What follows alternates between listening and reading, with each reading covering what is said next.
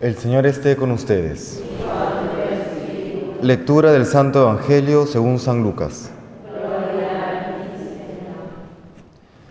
En aquel tiempo subió Jesús a la montaña a orar y pasó la noche orando a Dios. Cuando se hizo de día, llamó a sus discípulos. Escogió a doce de ellos y los nombró apóstoles. Simón, al que puso de nombre Pedro, y Andrés su hermano Santiago, Juan, Felipe, Bartolomé, Mateo, Tomás, Santiago Alfeo, Simón, apodado el Celotes, Judas el de Santiago y Judas Iscariote, que fue el traidor. Bajó del monte con ellos y se paró en un llano, con un grupo grande de discípulos y de pueblo, procedente de toda Judea, de Jerusalén y de la costa de Tiro y de Sidón Venían a oírlo y a que los curara de sus enfermedades. Los atormentados por espíritus inmundos quedaban curados y la gente trataba de tocarlo, porque salía de él una fuerza que los curaba a todos. Palabra del Señor.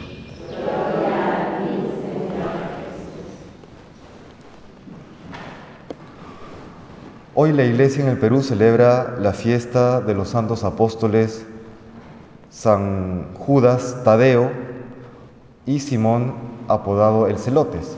En el resto de la iglesia del mundo se celebró el día de ayer, solo que como fue la solemnidad del Señor de los Milagros, se traslada a la feria al, día más cercano. Hoy pues nos encomendamos a estos dos grandes santos. Son un caso curioso de entre los apóstoles. Son dos apóstoles de entre los doce de los cuales se sabe poco. Se sabe que Simón viene o proviene del grupo de los celotes, aquellos que proponían un mesianismo militar, que pensaban que la libertad de los hijos de Israel consistía únicamente, o por lo menos principalmente, de una liberación política, una liberación de la opresión o dominación romana.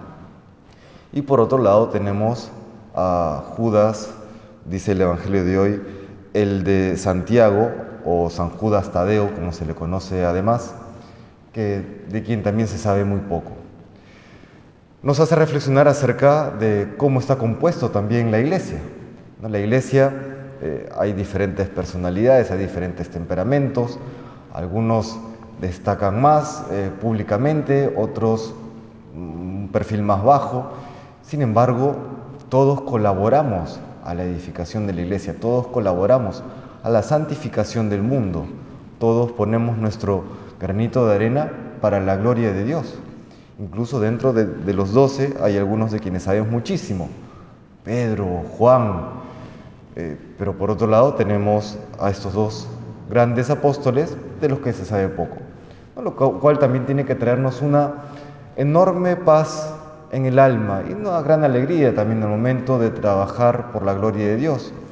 El hecho de que no seamos reconocidos públicamente, el que no seamos eh, conocidos, digamos, por muchas personas, o que no seamos reconocidos de ninguna manera, tiene que traernos alguna especie de turbación en el alma, tiene que traernos alguna preocupación diciendo, ¿seré que estoy haciendo bien lo que Dios me pide hacer?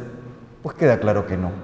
¿no? La santidad no consiste en ser reconocido, la santidad consiste en hacer aquello que Dios me pide. Y estos dos apóstoles son santos justamente por eso. ¿Qué fue lo que hicieron?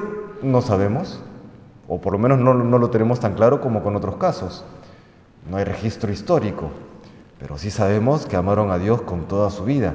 Sí sabemos que su vida acabó con el martirio, si sabemos que fueron fieles a la voluntad de Dios. Y quizá el caso más curioso es, el de San Judas Tadeo. Sé que San Judas tiene una de las cofradías más numerosas en el mundo, ¿no? conocido por que es el intercesor por excelencia para conseguir un trabajo. ¿Cómo así se posiciona San Judas de esta manera? La verdad que no he hecho una investigación, pero es curioso cómo de un apóstol poco conocido a partir de la Sagrada Escritura, luego tiene una devoción tan grande. Algo nos dice el Señor también con esto, ¿no? Que la verdadera eficacia, la verdadera transformación que, que puede dar un hijo de Dios en el mundo, no consiste en buscar destacar, sino consiste en ser fiel. Dios será el resto. Si Dios quiere que seamos conocidos, lo seremos. Si Dios quiere que seamos esos santos anónimos con su gracia, pues bienvenido sea. Pero tener siempre las cosas en orden, buscar amar a Dios con todo el corazón y Él hará el resto.